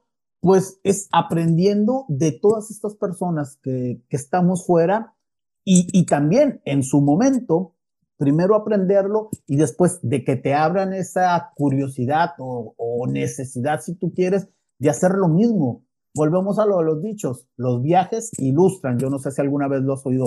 Definitivamente. Oye, que si tienes que perder un año de universidad o de prepa, piérdelo. Vas a aprender mucho más en ese año, en un intercambio, que los que te, te puedas aventar en, en la prepa el, el, año de prepa o el año de universidad. Es que pierdo un año.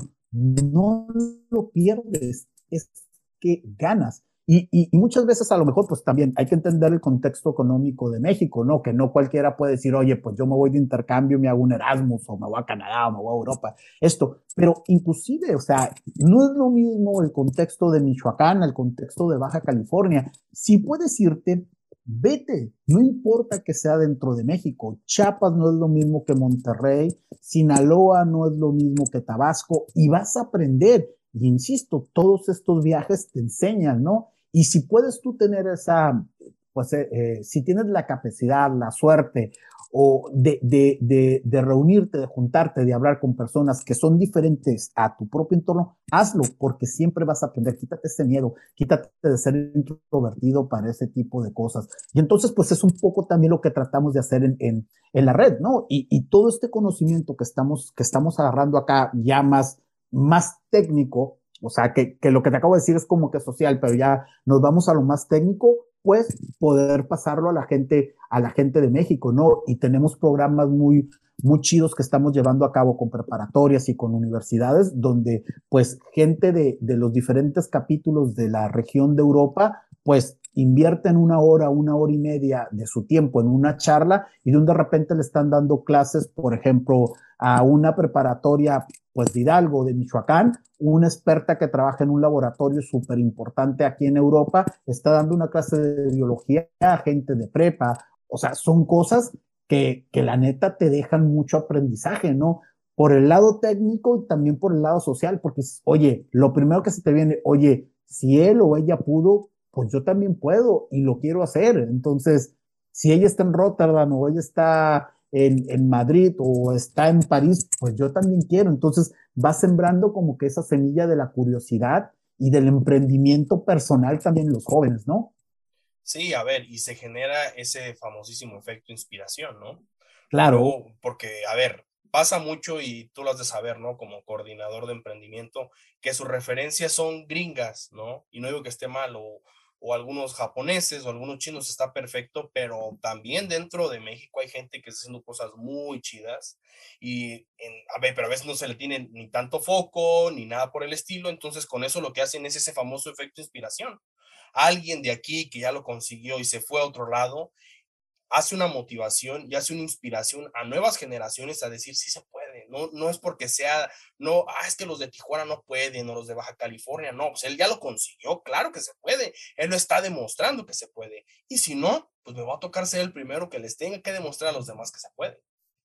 Claro, claro, y sí es cierto, ¿no? Siempre volteamos para, para Estados Unidos, ¿no? O ahora para Canadá, que se puso tan de moda y tan es así que es el segundo país con más migración mexicana de todo, de todo el mundo, pero hay que voltear también para, para otros lados, ¿no? Eh, la, la, población migrante aquí en Europa, eh, mexicana, la diáspora mexicana, gran parte de esta diáspora es altamente cualificada, o sea, la gente mexicana que está acá en, en Europa es prácticamente es gente o una, o que está estudiando, y que está estudiando evidentemente un posgrado, una especialidad o algún intercambio de final de, de, carrera, o es gente que está trabajando y donde tienen posiciones, la verdad que de gerencia hacia arriba, eh, o gente que, que tiene varo y que está acá porque, porque tiene varo, ¿no? O, o, también mucha gente que pues conoce el amor de su vida y se viene y se viene para acá, ¿no? Pero es rarísimo, al menos, al menos en España, aunque en general en Europa, tú que te encuentres, por ejemplo, un mexicano que sea mesero, que sea taxista, que sea limpiador de oficina, que sea limpiador de baños, no porque esté mal, o sea, lo que quiero es ejemplificar a diferencia de Estados Unidos, donde casi todos esos trabajos de, como de, de, bajo rango lo tiene gente pues latinoamericana, ¿no? Donde los mexicanos somos un gran porcentaje, o sea, aquí el mexicano normalmente que te encuentras pues tiene, tiene un buen trabajo, tiene una buena posición o está en busca de una, de una buena posición, ¿no? Entonces, pues también hay que voltear para, para acá, ¿no? Y, y luego, ojito, o sea, tampoco que, que, se malentienda, ¿no? Que eso también lo tenemos muy claro en la, en la red, ¿no? No hacemos una invitación directa y abierta para que se vengan para acá, ¿no? O sea, si te fijas, pues ya tenemos un poco más de una, de una hora hablando. Yo mi carrera, así como mucha gente que estamos acá, yo la, yo la empecé en mi país fuiste creciendo profesionalmente y luego se dio la oportunidad de, de, estar en otro lado, pero principalmente estuvo, estuvo, estuvo allá. A lo mejor si yo no hubiera estado en la maestría o si no hubiera conocido esta, a estas personas, seguiría trabajando en alguna compañía mexicana o a lo mejor internacional, pero, pero, en, pero en México. Entonces siempre también somos claros, no, no se trata de, de decir, vénganse para acá, ¿no? O sea, primero, pues, es, eh, desarrollense, o sea, traten de sacar el más, la, la, más ventaja de lo que tienen allá, tengan experiencia y entonces pues adelante, pero a donde, a donde ustedes quieran, ¿no? Sí, sin duda. Estando dentro de la red, eh, de, coordinando el área de emprendimiento, ¿cuál ha sido el reto más grande que te ha tocado o el desafío más grande y cómo lo solucionaste? Fíjate que pasa una, una cosa, ¿no? El mexicano por naturaleza somos, somos súper aventados. Eh, te sonará, eh, aviéntate como el borras, ¿no? Sí. Y eso está muy bien, y eso está muy bien, pero también tienes que entender que los entornos son, son diferentes, ¿no? Que no estamos en, en México y que cada país tiene una regulación diferente, ¿no? Entonces, a ver, eh, emprender es como en la vida, todo tiene un riesgo, ¿no? Pero hay que tomar riesgos calculados y, y a mí de repente me dicen, oye, pues es que yo quiero hacer esto. Oye, pero a ver, ¿qué tienes antes de, no? A ver, evidentemente hay, hay eh, casos de éxitos de gente aquí muy chambeadora que le han pegado y que se han puesto, han puesto su restaurante o han puesto su taller, o han puesto algo relacionado con, con la cultura mexicana y les ha ido bien. Pero también conozco mucha gente que se hipotecó todos sus ahorros y se vino para acá y se tuvo que regresar con una mano por delante y una mano por detrás, ¿no? Y casi todas esas historias de terror pues son precisamente por no haber planificado las cosas a tiempo, ¿no? Es como cuando te dicen, oye, pues si tú estás en, emprendimiento, dime en qué emprendo. Yo, no, carnal, pues es que esto no funciona así. Pues si yo tuviera la, la, la fórmula mágica, pues la, cojo yo, ¿no? La vendo o esto. No se trata de eso, ¿no? Entonces yo siempre le digo a, a, a la gente que quiere emprender, o sea, que estén bien seguros de lo que, de lo que quieren, que se documenten, que planifiquen, que hagan como que su, que su, que su, eh, que su plan de negocio. Ahí sí te puedo ayudar, te puedo ayudar con herramientas, pero lo que yo no te puedo ayudar es decirte qué negocio, cómo y, qué, ¿no? Y muchas veces también entender que, que, el emprender no es para todos. Y no es que esté mal, o sea, a ver, hay mucha gente que, que, que, puede hacer carrera en empresas y olvídate que gana lo que, lo que tú y yo no ganaríamos como, como emprendedores, ¿no? Y también se vale, no pasa nada, o sea, toda la gente tenemos diferentes capacidades y, de, y diferentes habilidades, entonces el, el, ser emprendedor es un camino largo y, y, y, sinuoso y tienes que estar preparado para eso. Entonces, eh, pues de entrada, si no sabes en qué emprender, pues muy difícilmente vas a saber cómo emprender, y ahí es donde empiezan las historias de terror, ¿no? Entonces, yo siempre les digo, oigan, a ver, para un poco el carro, o sea, vamos a empezar, no puedes, no puedes andarte con las, con el abecedario si no te sabes primero las vocales, ¿no? Y aterrizar un poco, un poco a la gente de, de, de cuál es su idea y, y si, y si ya hizo, pues, ese, ese tipo de investigación, ¿no? Muchas veces también pues el, mexicano luego que viene acá, pues viene de que, ah, huevo, comida mexicana, ¿no? Esa es la típica, un taller de piñatas, ¿no? Digo, a ver, vale, ¿cuántos mexicanos? O sea, ¿quién es tu público? ¿Quién es tu mercado meta? No, pues, pues tantos, vale. Entonces, eh, ¿ya sacaste tu correa financiera? No, pues, pues todavía no, bueno, pues mal vamos, ¿no? ¿Ya sabes qué permisos necesitas? No, pues no. ¿Dónde te vas a poner? Porque no es lo mismo las reglas de Madrid que las reglas de Barcelona, que las reglas de Valencia, las reglas de Santander, ¿no? Ya tienes un gestor, no como un gestor, pero ¿cómo va a tener un gestor si, si todavía no, si todavía no tengo el negocio? Es que aquí las cosas así funcionan. Es que aquí desde el primer mes, aquí hay una cosa que se llama este, la cuota de autónomos, que desde el primer mes, hay ayudas, ¿no? Pero normalmente es que desde el primer mes tú ya le estás pagando. Entonces, de repente tú cada mes ya tienes un costo, pues por lo menos bajita la mano entre el gestor y, y tu cuota de autónomos de 300 euros. Entonces, si vas empezando y no previstes que a lo mejor los seis primeros meses no vas a tener ingresos, pues ya sabes que vas a estar poniendo 300 euros, aunque vendas cero. Entonces, todo ese tipo de cosas tienes que, que más o menos saberlas antes de, de, de, animarte a emprender, pero pasa lo mismo aquí que, que México, que cualquier país. Entonces, yo creo que uno de los retos más, más, más, más importantes y esto es hacerles ver a, a las personas que tienen que eh, que, que, darse cuenta de eso, ¿no? Que tienen que estudiar eso, que tienen que estar preparados para eso, porque luego también no falta el que te dice, ay, el mexicano es el peor enemigo que un mexicano, que me lo han dicho. No, carnal, no se trata de eso. Lo que pasa es de que yo ya pasé por eso. Hay historias de terror que he visto de otros compatriotas y, oye, yo que gano con, con, ni tampoco te quiero robar tu idea, yo bastante tengo con lo que ya tengo como para meterme en otra bronca, ¿no? Y a veces la gente es muy difícil de entender pues de que, de que te tienes, de que te tienes que adaptar, tienes que saber que las reglas acá no son aquí. O sea, a mí me ha tocado hacer que no, me traigo dos carnales de la típica, los, los tacos al, los, los, bueno, tú estás en Michoacán. En, en, en, Baja California le decimos tacos de adobada, lo que es el trompo. Le, llaman trompo o tacos al pastor, ¿no? Bueno, la acá no hay tacos al pastor. Es muy, muy difícil que te encuentres. Alguno tiene su trompo dentro, dentro del restaurante. ¿Y por qué? Porque hay una normativa española que no puedes tener la carne fuera, ¿no? Tan fácil, tan fácil como eso. O sea, hay una regla que te dice no puedes. mucha gente dice que no, yo me voy con dos taqueros que contrato en Cancún y me los llevo y esto. No, carnal, las cosas no funcionan así. O sea, si tú te traes a, a, a dos personas acá, los metes como turistas, los pones a chambear, es que cuando te apillen, que te van a pillar, estoy seguro que te van a agarrar, no te van a alcanzar 20 años de vender tacos para pagar las multas que te van a caer. Y te vas a tener que regresar a México y se te acabó tu sueño europeo, porque si tú la lías en España, no se te olvide que estamos dentro de la Unión Europea y al momento que cruces, porque aterrices en Frankfurt, en Ámsterdam o en Londres o en, o en París, te van a decir, a ver, papito, ven para acá, tú tienes un problema aquí y ahí te atoran, ¿no? Entonces, es, es es, si es complicado, es complicado muchas veces eh, dar, dar el, el, el, advice para emprender en México, pues ahora imagínate, o sea, acá donde hay gente que, que, que no conoce la normativa, ¿no? Que, que, que, viene con una idea muy, muy visceral de hacer negocios y pues los tienes que parar un poco y decirle, oye, carnal, este, a ver, vamos a tranquilizarlos porque, insisto, o sea, si haces una mala movida, que puedes quedarte empeñado para toda tu vida, ¿no? Y no se trata de eso. Yo creo que ese es uno de los, de los, de los retos más grandes que tenemos dentro de la, dentro de la coordinación, ¿no? A ver, ya nos extendimos un poquito, vamos cerrando con las últimas dos, si te parecen.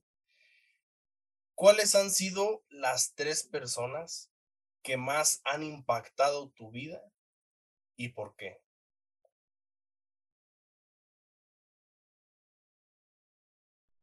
La primera, yo creo, mi mujer. Eh, y lo hablábamos hace, hace, hace rato.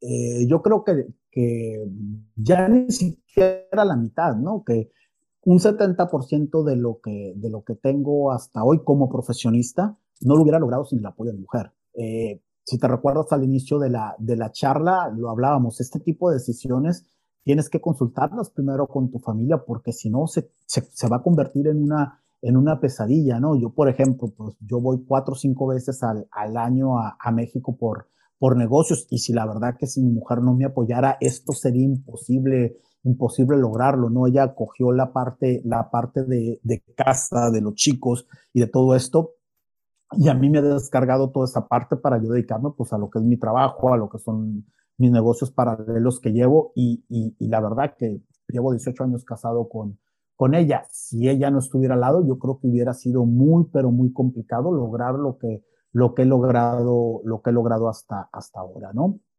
Yo creo que sería, sería la, la principal desde el punto de vista, pues, pues de impacto en, en cuestiones profesionales. Me dirás, oye, pero pero estamos hablando profesional. Sí, sí, sí, pero es que si tú no estás eh, bien con tu parte personal, va a ser muy, pero muy difícil que puedas avanzar en tu parte profesional. ¿eh? Y esto te lo, te lo firmo y te lo pongo donde quieras, ¿no?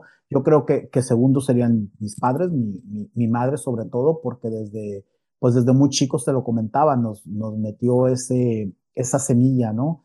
Esa semilla del emprendimiento, del ser comerciante y pues nos enseñó a pensar un poco diferente a lo que pensaba toda la demás gente o lo que vivía todas las demás personas que, que nos rodeaban ahí en, pues, en nuestro barrio o en nuestra, o en nuestra cuadra, ¿no? Yo creo que, que si desde pequeño no te enseñan como que esos conceptos, con ejemplos, ¿eh? Tampoco es de que te, te suelten un libro y todos los días te pongan, te pongan a escribir eh, notas, son con, con, ejemplos, ¿no? Con ejemplos de disciplina, con ejemplos de, de trabajo, con ejemplos de esfuerzo, pues es que no, no aprendes, ¿no?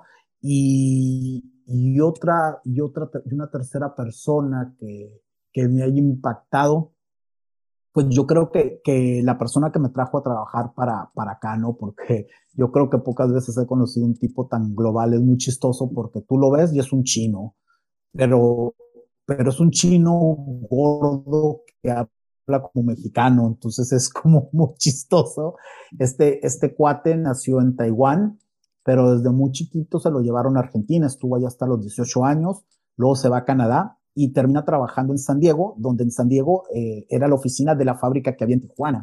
Lo mandan a Tijuana, eh, pues se empieza a juntar con, con, mexicanos, incluyéndome a mí, se casa con una, con una mexicana, entonces, entonces pues es un, es un, es un híbrido, ¿no? De culturas y, de todo esto, y, pues así como es un híbrido de culturas, eh, también ha sido un híbrido eh, de la, las culturas, todas las culturas manejan los, los negocios pues, de una manera muy particular, ¿no? Y de alguna otra manera esta, esta persona pues ha cogido como que todas esas partes de cómo se llevan los negocios en la cultura china, en la cultura argentina, en la canadiense, en la mexicana y lo, y lo amalgamó, ¿no? Y, a mí me, me, rompió mucho los esquemas que yo ya traía, pues, de, del mexicano, caía muy bien, vas, vas como un poco sobrado, ¿no? Una vez un, cuate venezolano, cubano, me, me, dijo, oye, ya usted los mexicanos, ¿quién les dijo que eran los más chistosos del mundo los mejores en todos y los más chidos para comer chile y para un sinnúmero de cosas? Y la neta me quedé así, los más borrachos. No, carnal, y volvemos a lo mismo, tienes que viajar para aprender que por más que le entres a las aguas locas y te pones con un ruso o un polaco, no la vas a armar.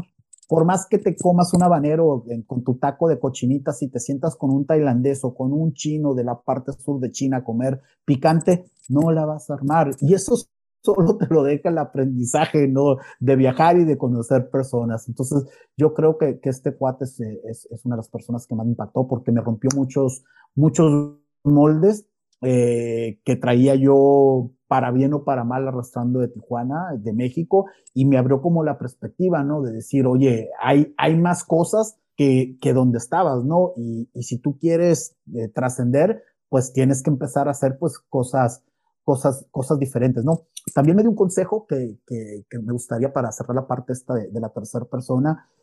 Luego, luego a mí me da también por, por querer cambiar el mundo, ¿no? O sea, de lo que hablábamos, de tener charlas a, las más, a lo más, las más personas que se puedan, tratar de compartirles cosas y esto, pues para que todo vayan bien y a todos les vaya mejor y todas tengan un mejor trabajo y todos ganen.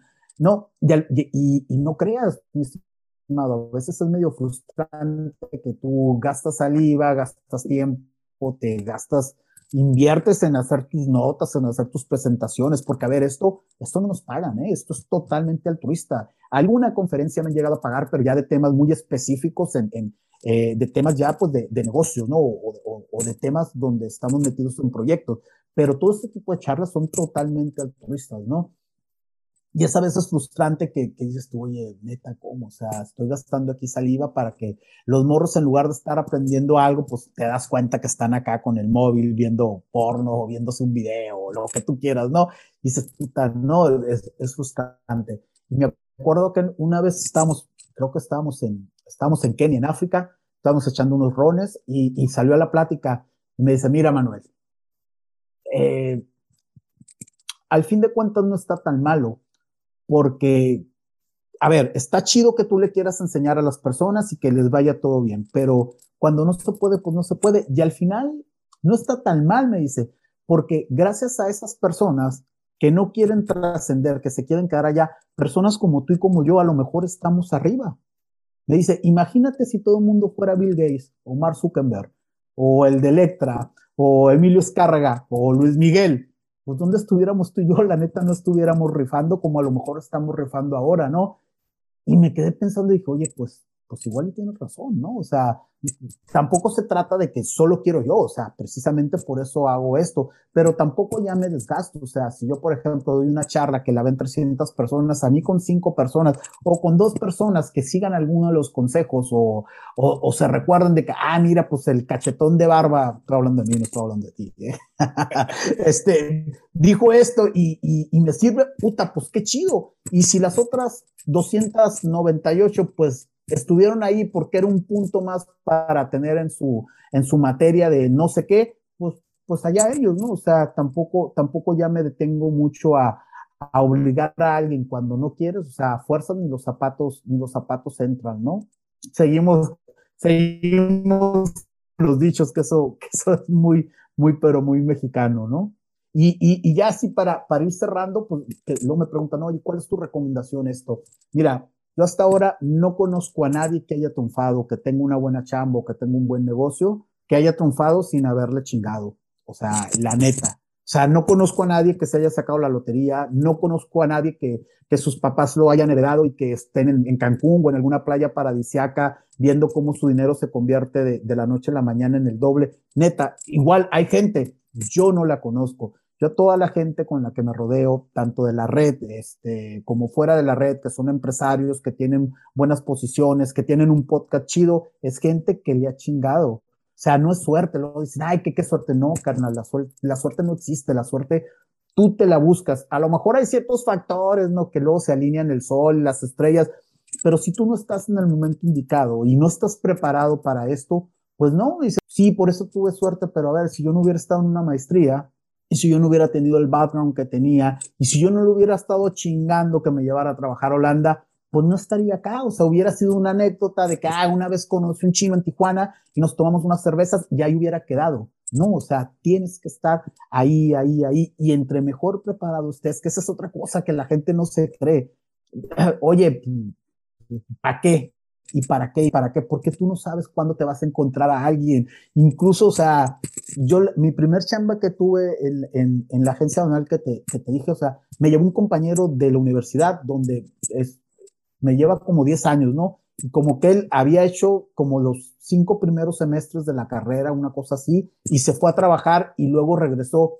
Y en una plática, no sé, yo tenía, no, no sé si ya tenía los 18 años o porque entré de 17 a la universidad, 18, 18 o 18 y medio, una cosa así. Y una vez estábamos, estábamos hablando entre de negocios, política y todo eso, y al vato le llamó la atención, o sea, que alguien, o sea, como, como, que alguien de ahí del grupo estuviera hablando de esos temas que a todos les vale tres hectáreas de camote, la neta. Y me dice, oye, güey, ¿qué estás haciendo? No, pues trabajo para una distribuidora de revistas y, ah, ¿y qué haces? Pues la neta reparto revistas, güey. El vato, el vato me vendió la moto de que me iba a hacer el auxiliar contable y nada, cabrón. O sea, trabajo de lunes a sábado, de lunes a viernes en Tijuana y los sábados me hago una ruta hasta Los Ángeles entregando revistas literal dice, güey, vente, vente a chambear conmigo. Y ahí empecé en la agencia y en la agencia donal duré cinco años trabajando. Entonces, ay, qué suerte porque conociste a este vato. No, cabrón, tú te buscas tu suerte. Insisto, si tú estás preparado, si tú eres disciplinado, si tú te esfuerzas, tienes actitud, tienes empatía, la neta tienes muchas de las papeletas para ganar. Ojito, la vida no es justa, que esa es otra. Luego me toco carnales que me dicen, no, pues yo tengo todo esto, me ido la chingada esto. A veces hay puta, la vida es así, pero es una cuestión de vida, ¿no? Pero sí te digo que tienes más chance de que te vayas bien si cumples con todo este tipo de cosas a que si no lo haces. Y, y, y, y sí, te lo digo, o sea, tú puedes ser empático, tener actitud, tener conocimiento y disciplina, y pues puedes quedarte ahí porque también, insisto, la vida, la vida no es justa y no siempre ganan los buenos, pero insisto, tienes más posibilidades que alguien pues que le vale, ¿no? Que, que está en inopia y que, que pasa por la vida y, y, pues que su máximo es, pues no sé, tener, tener una casita con su crédito de Coppel o de Electra, su super televisión sote y esto, que, insisto, si tú estás a gusto con esto y al final, y al final de la noche te duermes y, y, y descansas, pues chido, que era lo que hablábamos al inicio de la plática. Oye, ¿qué fue lo que, lo que hizo salir? Yo creo que esto es algo muy personal, ¿no? Es, es lo que tú quieres. ¿Qué es lo que tú quieres? Si tú estás contento, eso, con ser godín y estar hora nalga y estar ocho horas ahí, y eso te hace feliz, te hace feliz con tu familia, disfrutas, pues qué bien. Si no te hace feliz, pues entonces búscale por otro lado, ¿no? Sí, a ver, nomás para complementar. Eh, tema de emprendimiento, no todos a ver, se ha romantizado un poco, no todos deben de ser emprendedores, deben, eh, también debe haber muchas cosas que también se deben de desarrollar, ¿no? Y creo que últimamente se ha obligado mucho a todos a ser emprendedores, entonces no. Y una cosa importante, el tema de la suerte, a ver, el tema de la suerte es de cuando las personas toman una decisión. Si no hubiéramos de ver, por ejemplo, tú en tu caso, si no hubieras de haber tomado la decisión de irte de fiesta con este chino, fue una decisión que tú tomaste.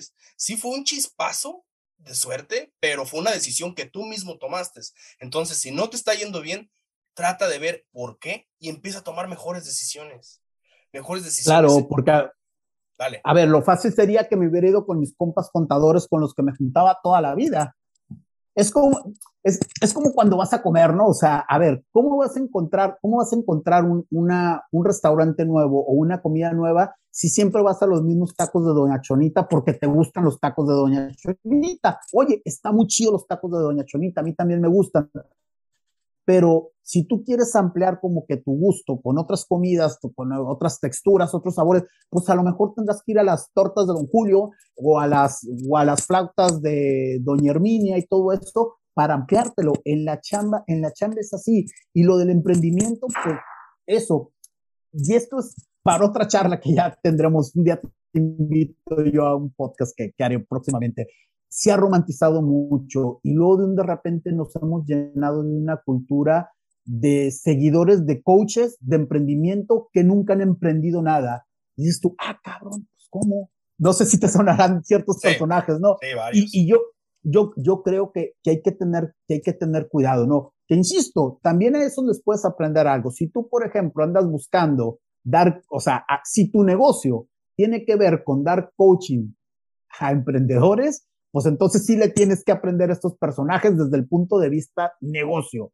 Pero si la neta, si la neta tú lo que quieres es eh, más o menos que se te aterricen tus ideas de negocio, cómo emprender, cómo herramientas, sacar herramientas y todo eso, pues primero chécate a, quién estás, a quién estás siguiendo, ¿no? Porque pues luego te das cuenta de que son personas que en su vida han emprendido nada, ¿no? A mí, pues, a, a, mí me gusta que si alguien me da un consejo, oye, saber qué es lo que hay detrás de él, que me, oye, yo he fracasado un chingo de veces, pero también he triunfado tantas, ¿no? A esas personas sí hay que aprenderles, a otras, pues la neta, digo, no por, por, por menospreciarlo, pero si quieres material, métete a YouTube y a otras plataformas vía gratis y vas a encontrar lo que quieras. Si te quieres gastar tu varo, pues insisto, pues págate un curso o págate un trainer con gente que realmente estén en el negocio. Y a lo mejor no van a ser ni los más guapos, ni los más espectaculares, ni los que tengan mayor producción, pero vuelvo a lo mismo, o sea, son gente que tienen negocios en marcha, que están en consejos de administración y que la han hecho, ¿no? A esos son a los que hay que seguir. A los demás, pues insisto, a menos de que tú no te quieras convertir en un coach para emprendedores, pues la neta yo me lo pensaría dos veces, ¿no? Sin duda. Pues mira, lo dejamos para tu podcast lo demás. Si tuvieras la oportunidad de platicar con el Manuel que está saliendo de la universidad, ahorita ya con toda tu experiencia, con todas las vivencias, con todos los aprendizajes que has tenido, te lo toparas en la calle y te pidiera un consejo, ¿qué consejo le darías? Yo le diría que si hubiera ido de intercambio cuando tuvo la oportunidad, que la tuve, que la tuve. Entonces, yo la, la, la neta, eso se lo recomiendo mucho a los, a los, a los chavos, ¿no? Que, que no les dé miedo, que si tienen oportunidad, que se vayan. Eh, obvio, evidentemente no te vas, no, no, no, no vas a ir con, con lujos y, teniendo tu, tu, jacuzzi privado en tu, en tu habitación, ¿no? O sea, también, o sea, tienes que tener en cuenta que a lo mejor no vas a estar en la comunidad de tu, en la comodidad de tu, de tu casa, ¿no? Que tu jefita no te va a llevar tus, tus chilaquiles los sábados que andes crudo, pero vas a aprender y se trata de eso. Entonces, a ver, yo pues tuve la suerte que, que recuperé el tiempo de lo que no hice de chavo, porque pues estaba pues lo mío, ¿no? Pues chambeando en la escuela y todo esto, y, y pero en, no sé, tenía como unos 14, entre 14 y 16 años, y se me dio la oportunidad de, el que era mi dentista, que es, que es, un, es un señor ya, ya grande ahora y que pues, seguimos siendo amigos, él estaba dentro del club rotario y había la oportunidad de que me fuera de intercambio a Canadá. Y, y pues nada, o sea, yo me, quería, mis papás me dijeron, ay, sí, güey, llégale. A lo mejor si yo hubiera insistido, sí me hubieran dicho, oye, pues la neta, si, si realmente quieres irte, pues vete, porque aparte había la posibilidad, ¿no? O sea, de, de, de haberme pagado un, boleto de avión o, o, eso. Y la neta, pues tampoco es que le haya yo insistido tanto. Entonces yo sí, sí, sí, si me lo volviera a encontrar, le hubiera dicho, güey, agárrate, agárrate esta oportunidad y, y, vete porque pues a lo mejor, a ver, yo mi experiencia internacional empecé a los a lo mejor la hubiera empezado a los 27. No lo sé, y a lo mejor ahora ya estuviera de regreso en, en, en México. Yo creo que es, es, lo que es lo que haría. Fuera de lo demás, creo que, que, que lo llevé medianamente bien y, y, y, pues nada, o sea, contento, contento, contento estoy de, de que pues más o menos se me, se me lograron los objetivos que me había propuesto cuando, cuando estaba chaval y que decía yo, güey, tiene que haber algo más de lo que, de lo que estoy viviendo todos los días, ¿no? Cerramos con la última.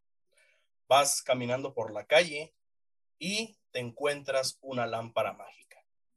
Al frotarla, aparece un genio que te dice que te va a conceder un solo deseo, pero va a ser el deseo que Manuel quiera. ¿Qué deseo le pedirás al genio? Salud, salud para mí, para mi familia. Estamos viviendo una época súper extraña que creo que no había pasado nunca, donde nos hemos dado cuenta que, que gente que estábamos conviviendo con ellos en las navidades pasadas ya no están, se fueron, se murieron, por una situación que, que sea lo que sea, existe y está, y que se ha llevado gente. Entonces, pues, ¿de qué te sirve? Oye, pues acuérdate de, de, del fundador de, de Apple. O sea, este cuate estaba podrido en millones de dólares, era uno de los vatos con, con más trascendencia en el mundo en décadas. Y todavía yo creo que su legado pues se va a seguir, se, se va a seguir manteniendo. Y se lo llevó una enfermedad. Y con todo el barro del mundo y con toda la tecnología que manejaba, no pudo hacer nada. Y se fue así, aparte, y con, y con una muerte, pues por lo menos tú mirabas las últimas fotos de este señor y, y, se ve que no fue una muerte rápida y que no fue una muerte muy placentera, ¿no? Entonces yo creo que, que con la experiencia que tenemos ahora, con pues eh, la, la, la, la, calidad de vida que hemos logrado después de mucho, de mucho trabajo, yo, yo sería eso, salud nada más. Yo también a veces, yo la neta no quiero ser millonario, o sea, yo quiero tener una vida pues cómoda, o sea, tener, mantener mi mismo, mi mismo nivel, o sea, no estar preocupado porque si llegas o no llegas al fin de mes, tener un patrimonio pues, pues decente y, y, yo, yo le he dicho a, a, mis chamacos, o sea, cuando se tocan temas que también son temas que luego hay que tocar, ¿eh? porque nos falta mucha educación financiera, sobre todo en, en México, hablar de impuestos, hablar, hablar de herencias, hablar de estos temas que son como que escabrosos y nada más se, se platican en, en la Navidad o en un velorio una vez salió el tema, ¿no? De, la, de las herencias, ¿no? Entonces yo le dije a mis hijos, miren, carnales, o sea, aparte de que ya tienen tres pasaportes, que no cualquiera los tienen, porque son, son gringos, porque nacieron en, en San Diego, son mexicanos por padres y ahora son, son europeos por naturalización. O sea, ya aparte de eso, les voy a dejar una cosa, les voy a dejar que no tengan la preocupación de que a tu madre y a mí tengan que estar preocupados en que si nos tienen que llevar a un hospital o nos tienen que pagar las medicinas con su dinero esa es la herencia que les vamos a dejar. En eso estoy trabajando para que si me llega a pasar algo a mí, si le llega a pasar algo a mi mujer o a ustedes, que esa preocupación no la, no la tengan, ¿no? Entonces, si el genio me concede el deseo, pues definitivamente sería, sería salud. Sin duda. Manuel, pues no me queda más que agradecerte por la plática. Si alguien quiere saber de ti, si alguien se quiere poner en contacto con la red, ¿dónde los encuentran?